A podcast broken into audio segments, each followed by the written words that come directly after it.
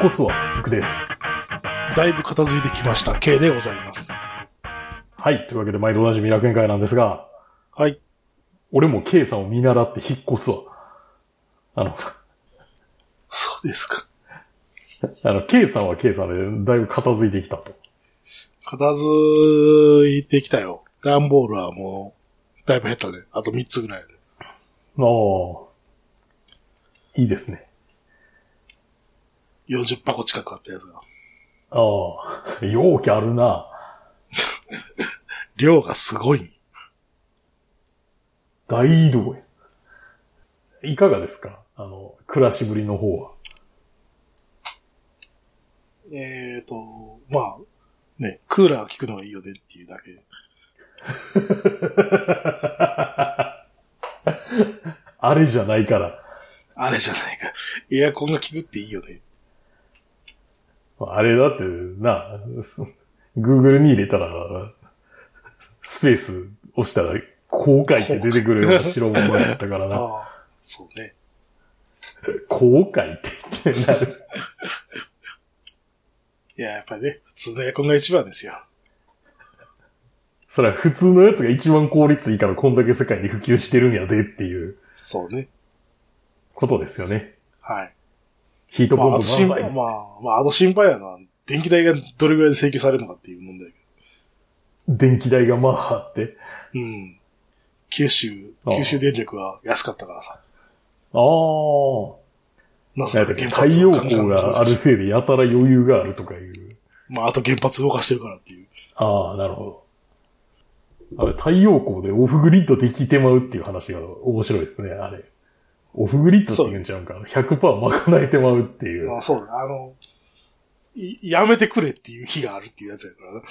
おおすげえなと思って。そう、ここれ以上なんていう、これ以上電気流されたら逆に落ちてしまうみたいなああ、すごいな。ぐらい発電してるらしい。太陽光だけで。うん。だだからなんていう、どっちかというとなんかもっと使ってくれみたいな話。ああ、なんか、な、わざとにちょっと、あの、弱冷房車がやめてみようぜ、みたいな。そうそうそうそう。もっと使ってもらわんとなんていう、あの、送電線への負荷が高すぎて落ちてしまうみたいな。逆に。いやえ皆さん、あの、エアコンの設定温度を20度にしてください、とか、言い出すってことやろ。そうです。まあ、ただそれはピーク時間帯の話だからね。まあでも。まあでも、ええやん。ピーク時間帯やから、ほら、なんていうの。ピーク時間帯ってことはさ、めっちゃ太陽が強い出時てやる、かそう出らて、る、そうそうそ20度にする理由はあるやろ。う。まあね、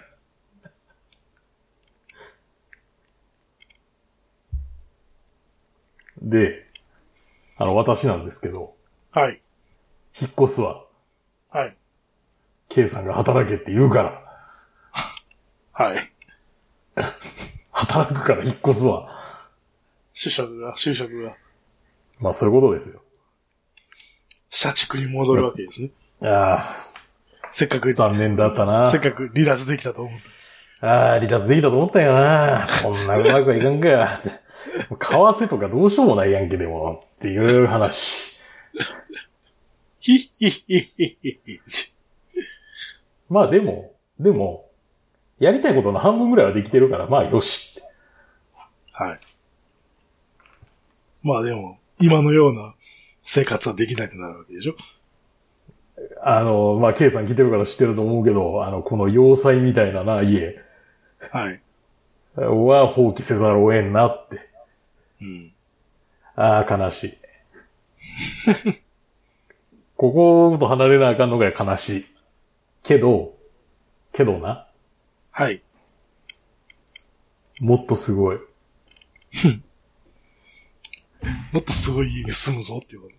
もっとすごい家に住む。一応さ、この間見てきてん。現場を。どんな部屋かっていうか、あと、まあ、付帯設備とかがどんなんがあるかわからんからさ。うん。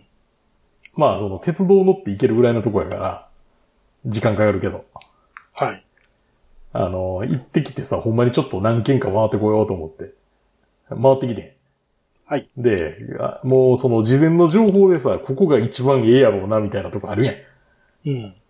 本命と、なんか、本命のやつと、あとなんか予備、予備に何箇所かみたいなうん。感じでもあって、やっぱ本命のやつが一番良くてさ、結果的に。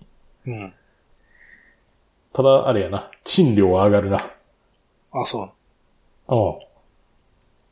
なんと1万2000バーツ。う。それでも。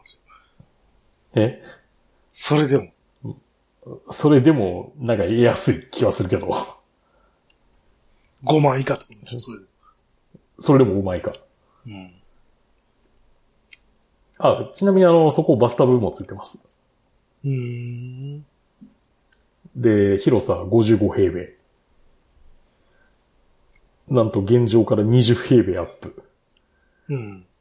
で、最強にいいのが、あの、付属品のジムが本気っていう。付属品のジムっていう感じじゃないねんな。なんか、建物出たとこにある本気のジムがタダで使えるみたいなシステム。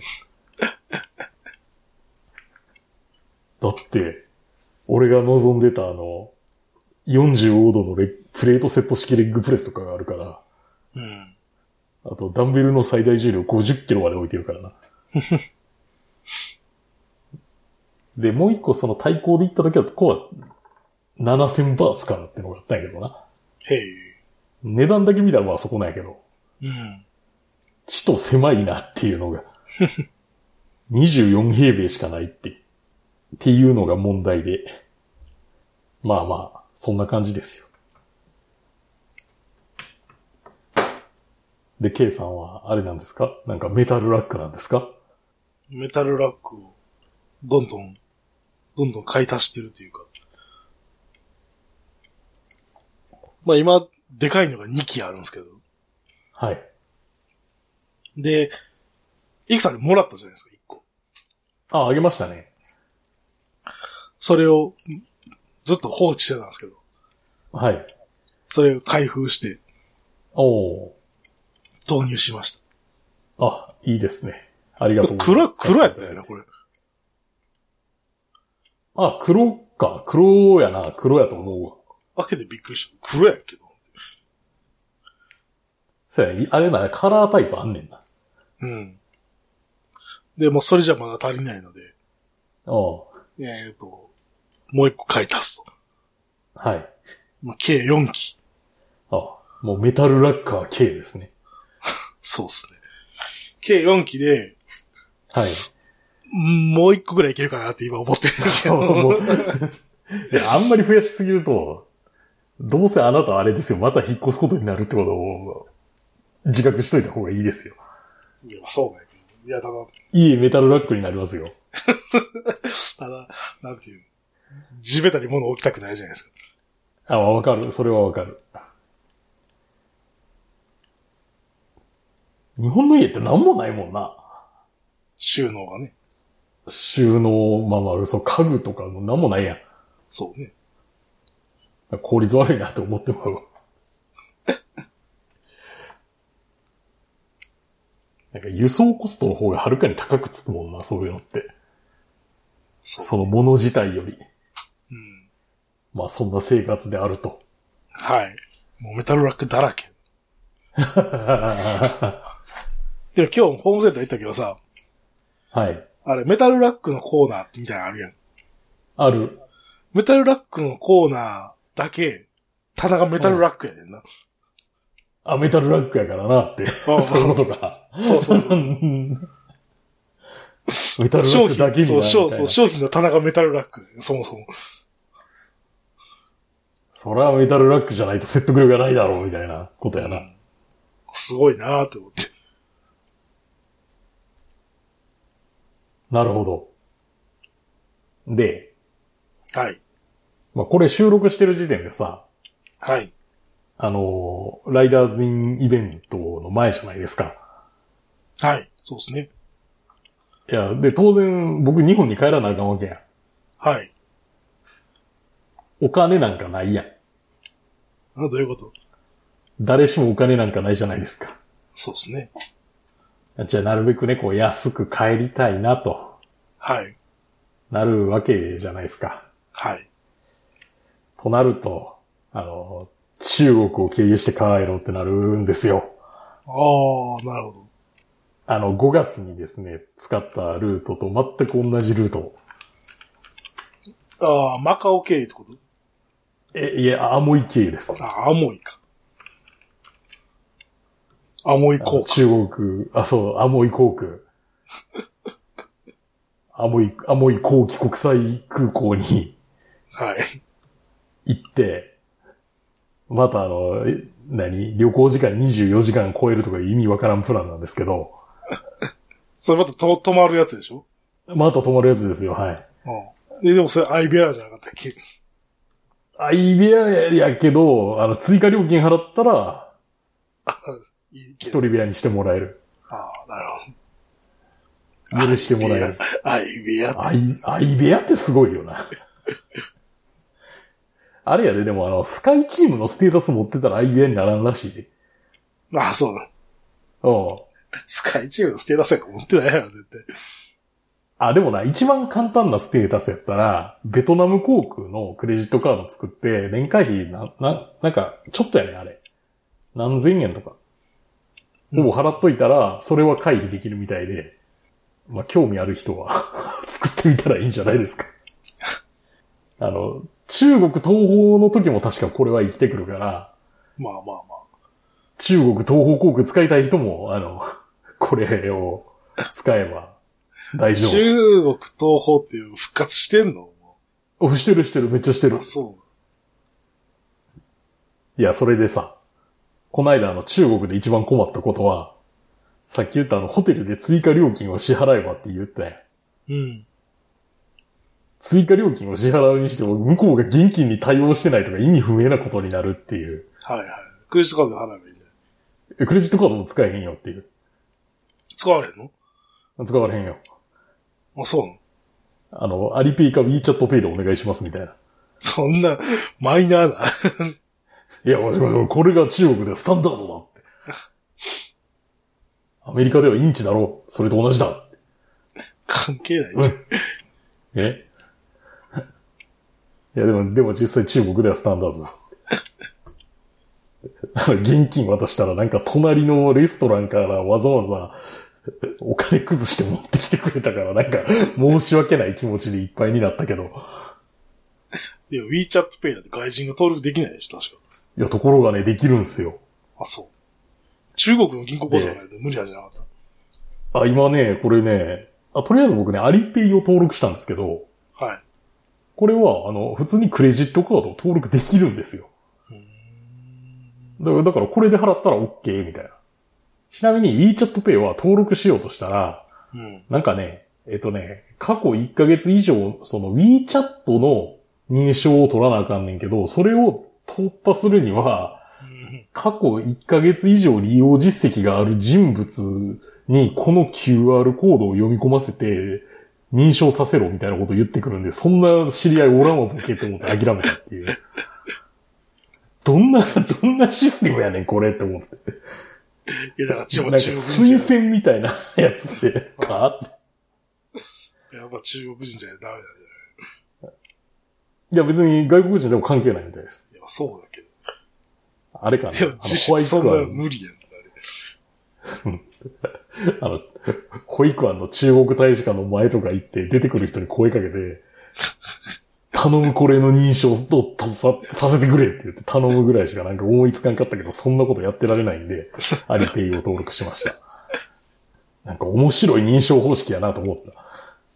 この、この、なんていうか、インターネット時代にまさかなんかそんな人づてじゃないと、ね、 承認できんなんてことがあんのか。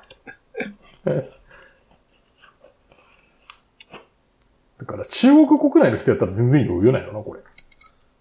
まあ、そりゃそうなんでしょうね。別にな、なんか、隣の人とかに頼んだらいいや、みたいな。 まあでも、タイに WeChat をそんな積極的に使ってる人なんているはずもなく。はい。みんな LINE やから。あ、でもなんかあれやな。今週なんかあれやな。あの、アリペイとか WeChat Pay が使える自動販売機を見たな。あ、日本にもあるで、よう見たらなんかな、対応してますみたいなこと書いてあんで。もう、えみたいな。 そんなことあってそう、僕らが普段その関係ないから、まあね。あんまりなんていうか、注目せえへんだけで、うん。銀連カードとかも作っといた方がええんかな。バンコク銀行はバンコク銀行発行の銀連カードあるからな。あ、そうん。だから俺作ろうと思えば作れんねん、それ。う。へえ。あの、デビットカードみたいな扱いで。おうひょっとしたら作っといた方がいいのかもしれません、今のうちに。今のうちに。まあまあ、でもあれよ、短期旅行やから、その、多分この携帯持ってて、じゃあこれでって言ったら、スマートに進むはず。ああうん。よし。これでダメですって言われた時はほんま怖いけど。あこれクレジット認証だからダメだねって。うん。あ、外国のクレジットカードじゃちょっとダメですね、とか。ああ。通信環境でダメですね、とか、なんか。 そんなん言うなよって。そんな冷たいことをって。まあ、そんな感じで。はい。無事、ち日な本みににアモイの、つくといいね。ん無事日本につけるといいね。そうですね。無理でした、とか。無理でした。無理でした。無理で、でも無理でした。やったらあれやで、あの、ケイさん頑張って一人楽園会をやってください。いや、ゲストは周りにいっぱいおるからいくらでもいいけどあとあま思あって。まあ、なんぼでもできるか。そうそう。まあ、多少日程に余裕を持ってるから大丈夫なはずやけどな。うん。まあ、そんな感じっすよ。はい。この番組は今バイクに乗っている方、興味だけはあるという方、以前は乗っていたという方、ただなんとなく聞いているという方、そんな方々にお届けするバイク系ネットラジオです。当番組ではリスナーの方からのお便りをどしどし受け付けております。メールの宛先は楽園会アットマーク Gmail.com、rakuenki アットマーク Gmail.co までよろしくお願いします。また、番組内で紹介したものの写真などは楽園会のブログ、http コロンスラッシュスラッシュ楽園会 .com に掲載しておりますので、そちらもご覧ください。はい。というわけでですね、はい。あ K さん、あれですか、バイクが届いたと、ようやくトレーサロストバゲージになってなかった。ーが。えラストバゲージにはなってなかったと思うね。なってなかったと思うけど、 なってこっなちかかっら、たこっちから電話して初めてなんか対応してくるみたいな、そんな感じだったけど。ああ、今出ましたって。いや、まあ、なんか、そうや、なんかどうなってますかねみたいな言ったら、あー、みたいな。ああ、そこありますさ。いやー、でもなんかいつ、なんか一日前にならんと、なんかそう、いつ行けるかわからんみたいなこと言い出してさ。ああ、まあでもなんかそういうの、あれやな、あの、なんか、あの、業、B2B の輸送あるあるっぽい感じするな。あートラックの配車頼んです、みたいな、そういうなん感かじ。金曜、金曜日に電話かかってきてさ。いや、明日の午前中、土曜日の午前中、9時から11時の間、どうですかねって言われて。で、午前中用事があってさ。うん。いやー、午後にならないですかねって言ったら。ね、午後はもうなんか、全然違うところに行くのダメです、みたいな。ああ。じゃあもうそれしかないや、みたいな話になるじゃんそれやったらさ、それやったら聞かんといてくれるからなって話になるやん。もう、決め打ちで言ってくれと。そうそうそうそうそう。いや、いいけどさ、その9時から11時ってさ、幅はなんとかしてくれよってなるよ。まあ、幅取りたい気持ちもわからんではないけどな。朝一で来てくれって言ったら朝一来たけどなと。なあ。でさ、その、はい。なんか高さが、なんか制限があるとかさ、いろいろあって、はい。事前にスクリーンをこっちで外してたりとかしたよね。ああ、はいはいはい。で、まあ持ってきてさ、うん。あの、スクリーン、スクリーンこれですかねとかで、だからさ、あなたのスクリーンはこれですみたいな感じで、スクリーン渡してくるわけ。はいはい。いや、あの、俺自分でスクリーン外してるんで、このスクリーンは多分別の人のやつやと思います よ。大丈夫かよ、ほんまにこいつって思うやん。っていうか、そのスクリーン、どっから持ってきていや、そう、そうスクリーンどっから出てきたんや、ね、まあでも、あるんやろうな。多分大丈そういうところ夫かよ。多分そういうところって、うん君みたいな客ははるかに少数派で、はいはい。ほとんどが、例えばあの、バイク、まあそれ、それこそ中古バイクのさ、うん。売買とかね。オークション会場と小売転換の流通とか、あああとは店舗間の流通とかがほとんどなんやろうな。いや、でもそんなことないでしょ。だって引っ越してる人だっているでしょ、だって絶対。いや、いるけど、そんなんごく少数やって。そうなんだ。まあまあ、そうね、全体から比べればって話。全体から見たらな。だから、そういうあまりの変な部品が出てくるっていうことは、その、まとめて輸送したうちの何かが、その紛れ込んだりするんやろうなっていう気はする。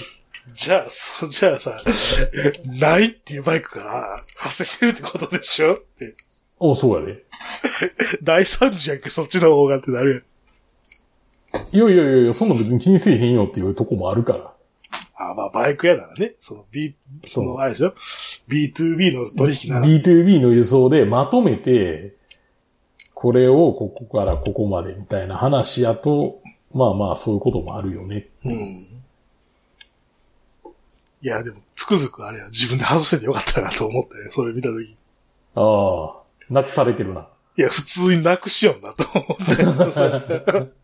ナチュラルになくしよんなっていう。多分平気でそのまま帰ろうとすんねよなと思って、おい、ちょっと待て、みたいな。うわ、ついてませんでしたよって。うん。いやいや、ありそうや。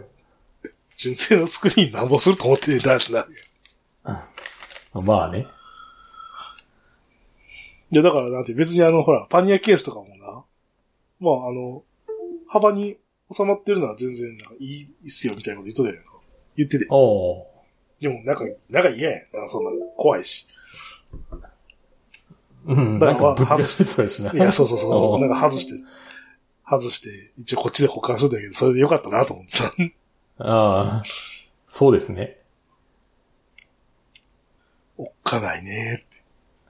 まあ無事来ましたよ、なんとか。はい。まあそんなさ、バイクなんやけど、はい。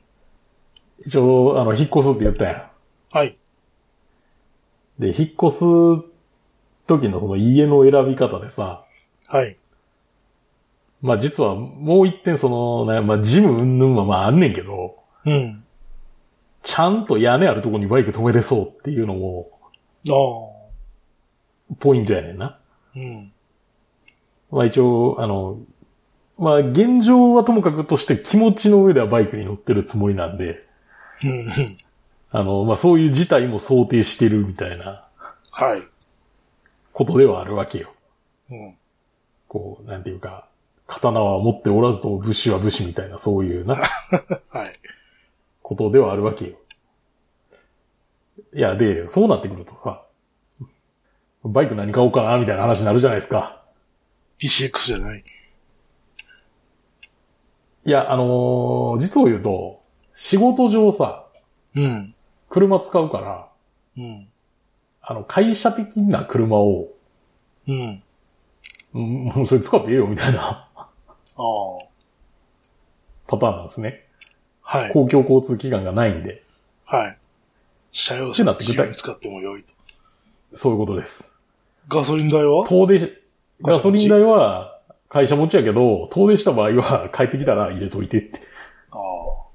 そうしないと、なんか利益供与の関係で、あの、なんか、非常に英語仕事になりかねないけど、そこだけは、守ってねって。はいって。で、なんかややこしいらしいから、そこは。うん。まあでも、逆に言うとさ、その、仕事帰りに、スーパー寄るぐらいだったら全然 OK なわけよ。うん。途中やから。っはい。ていうのあったらさ、PCX とか別にいらなくねうんまってなるやん。あ、はい。 スクーターなんかいらないんだよ。 ということは、まあ、まあパターンは2つ考えられます。バイクなんていらないんじゃないかっていうパターンと、そもそも。そもそもな。あもう一個、もう一個、もう一個ある、もう一個ある。娯楽に全振りできる。あ。ああ、なるほどね。じゃあ、MSX に。 MSX。まあでも、でもいいけどな。モンキモンキー、いや、あえてモンキー買うかいや、趣味でしょ。ハンター株。ハンター買う。ハンター買うこと実用者の気がするけど。あんなん趣味やろ。そう実用者じゃない。いや、趣味やろ。乗ってるやつ見かけへんぞ、こっちで。あ、そう。うん。いや、あのー、XSR155 とかさ。はい。そういうのいいかなーってこと眺めてるうん。やん。CL300 とかでもいいかなーって眺めてるやんあ。ー CL いいね。え、アンチ CL じゃないのあ、CL ですよ。でも CL はいいんや。あれ、マジであのまま出していきたいなと思ってさ。あの、うん。あの、何やったっけ。えーっと、オフロードカスタムみたいなやつ。ほなんていう、あの、これフロントフェンダー2枚ついてるやん、みたいなやつ。う。あこれで、これで完成でいいのみたいあ。な。あの BM みたいなフェンダーの付け方やなーっうん。て思ってたんやけど、はい。で、なんか、そしたらさ、あの、その、タイの XSR 掲示板みたいなの眺めてたんですけど、うん。そしたら、あの、ちょっと前に話題になってた、トライアンフのさ、はい。スピード400、およびスクランブラー 400X やったかなで、なんか、あの、400のシングルバイクが出るとうん。いう話でさ、それも値段が発表になってて、はい。えっ、と、あ、これあくまでタイの話な。うん。皆さん誤解しないでくださいね。えスピード400。タイでの値段、15万7900バーツ。うん。えースクランブラー400、17万9900バーツ。うん。意外に安い。よなって。てか CL とそんな変わらんなって。2万バーツぐらいしか変わらんねそう、そうね。60万と70万ぐらいってこうんまあそうやな。と70万はいかんっていうぐらい。ああ。うん。いや、400でそれやったらまあ、安いか。安いよな。今時やったら全然安いやろ。そうよね。最近400高いもんね。普通 250cc でも70万ぐらいするもんね。うん。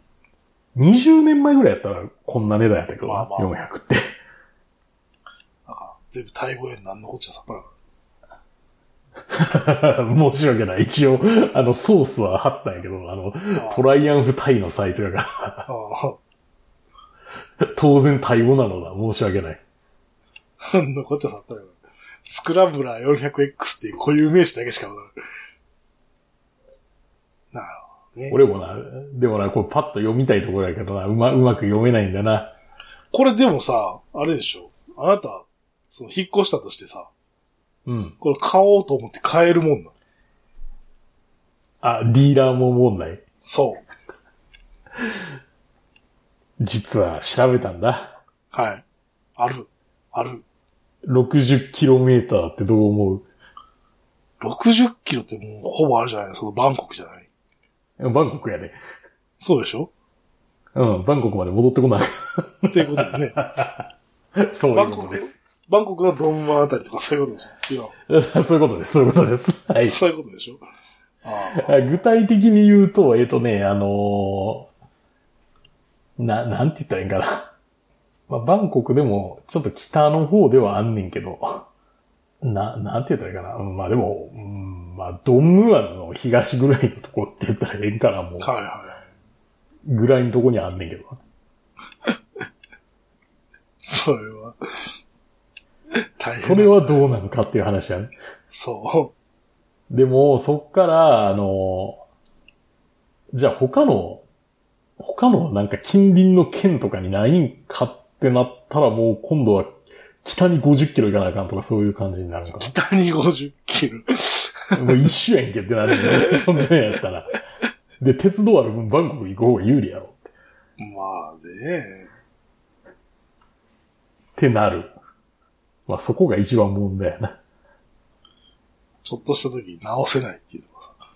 いや、そうですね。それちょっと怖いよな。うん。大概のことは自分でなんとかできるけど。まあ、まあ、そういう候補が出てきたよって話。なるほど。で、多分やけど、多分やで、予想だよ。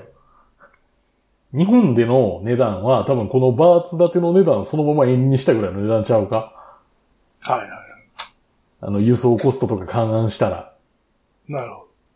って思う。まあ思ったのはスクランブラー400とそのスピード400結構価格差あるよなって思わへ2万バーツぐらいってことでしょん。22,000バーツさ。 ?8 万円、10万弱ってことだよね。そうそうそうそう。まあまあまあ、そうね。8万かってなるの。もう9万ぐらい下がんねん、これ。っうん。てことは、まあでも言うてな、なんかナックルガードがついて、ホイールサイズ違うぐらいの話じゃないのこれって。なんか ABS が違うんやったかななんかその辺が違うんかもしれんけど。なるほうんまあでもそれぐらいじゃないですかって。だったらスピード400かな、俺。ど。ネイキッドの方ね。うん。K さんはどう、どうかなそう、まあそうね。そうね。まあでも400、スピード400かな、これだったら。正直、これで、これがなぜスクランブラーなのかっていうのをずっと疑問やけどねあ、このぐらいで、そホイールサイズ違うぐらいでスクランブラーと言えるのかみたいな。う。スクランブラーって別にオフ車って意味じゃないからねっていう、ないんじゃないのっていうのがまあ僕のあれだけあ、そうなのど。うん。トライアンのスクランブラーってみんなこんなんやもんトライアンな。フんのじゃあ、トラ、トラのススクランブラーあれか。アップマフラーもあるか。クランブラーアップマフラーになってる。この、こんな感じではないぞ。うん。あの最初のやつは900のやつとか違900のう。やつ。アップマフラーやんな。あの、うん。そうそう。あ、俺も、俺のスクランブラー、あのイメージなんようん。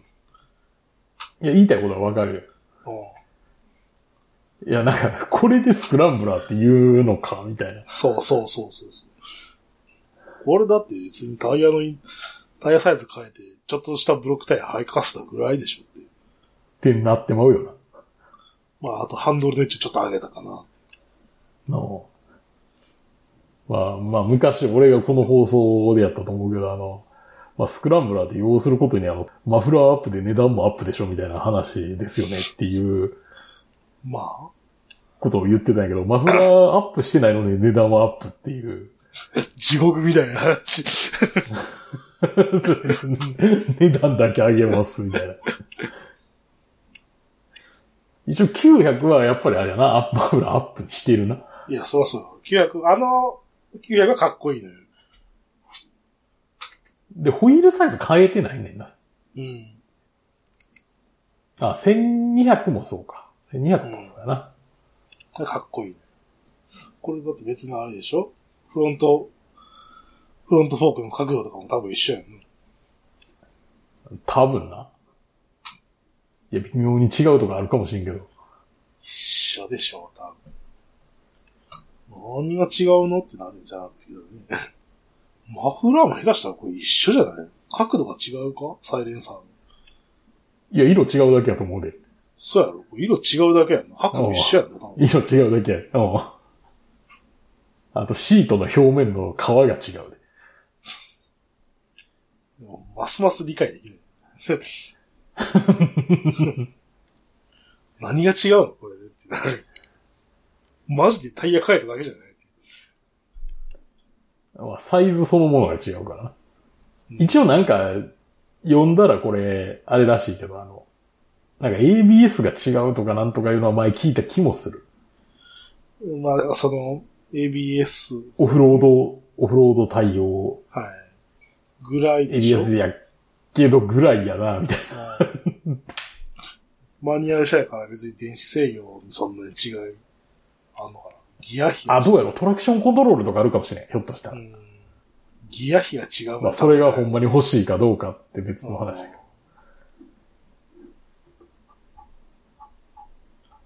まあでも、こういう選択肢も、そうね。この二つやったらスピード400かなって。うん。まあこういう選択肢もありますよっていう。あんのかなタイで。うん、まあ正直言うと過剰性能な気がしてる。高速道こ路の辺でももう過剰ちゃうかって高速道路どうせ乗れへんし。うんだからさ、だから CL ぐらいそがうね限界というか、 300ぐらいでね。あーまあまあ、俺がだから望んでるのはあの TW みたいなノリやからさ。うん。まあじゃあ、むしろレレベルでもいいんじゃないむむしろレベルでもいいし、うん。いや、それやったら XSR でいいんじゃないの安いし。 155でしょ155。さすがに155はちょっと非力かなっていう。いやーでもあの155は結構すごいらしいから。うん。いで、あと抜群な軽さっていう武器があるから。や、まあそうですけど。多分俺持ち上げれんだよ、あれ。っていうぐらいかな。はい。まあトライアンフっていう選択肢もなきにしもあらず。なるほどね。過剰な気はするけど。でもこの間見たけどさ、なんか最近タイで SR 流行ってんのかななんか SR 軍団みたいなのがよう走ってんねんけど。組んだ。いやほんまに何十、20代とか。へえ。あれ、あれぐらいがちょうどいいんかもしれませんね。まあね。その趣味としてな。でもこっちで買ったらあれ1台28万バーツしますからね。SR。まあそんなわけで。はい。案外、このトライアンフ、日本で欲しいっていう人が多い気がするんで。うん。まあまあ、なんかそれぐらいの値段になるんちゃいますな。うん。あの、インドでの値段とか全然参考にならへんやん。まあね。これインド組み立てのモデルなんで。はい。まあそう、そう考えたらひょ、ちょっと参考になるんじゃないですか ?17 万、えー、15万7900バーツうん。から、まああとはなんかオプションパーツをつけて、つけてくれみたいな。うん。はい。でまあ楽園会終わっていくわけなんですが、はい。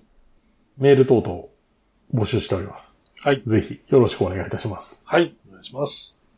またあとレビューとかも書いていただけると嬉しいな。はい。というわけで今回の放送は私行くと、経過をお届けしました。それではありがとうございました。ありがとうございました。それでは次回もお楽しみに。